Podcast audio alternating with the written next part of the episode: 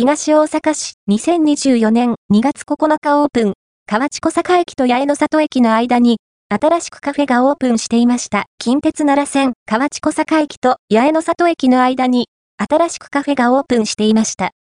お店の名前はグランド MA。お店前に開店の花があったので、最近オープンしたばかりでしょうか。帰って調べてみると、インスタグラムでお店の情報が出てきました。グランド MA は2024年2月9日にオープンしたフライパン型鉄板料理店のようです。インスタグラムの情報によりますと、モーニング8時0分から11時0分、ランチ11時30分から14時0分で営業しています。店頭には、モーニングメニューやランチメニューの詳細が貼り出されています。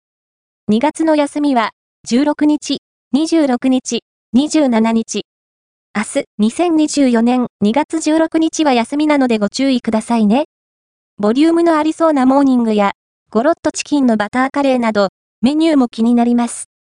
今回は、移動中のためお店へ立ち寄れませんでしたが、次回は食べに行ってみたいと思います。お店の場所はこの辺り。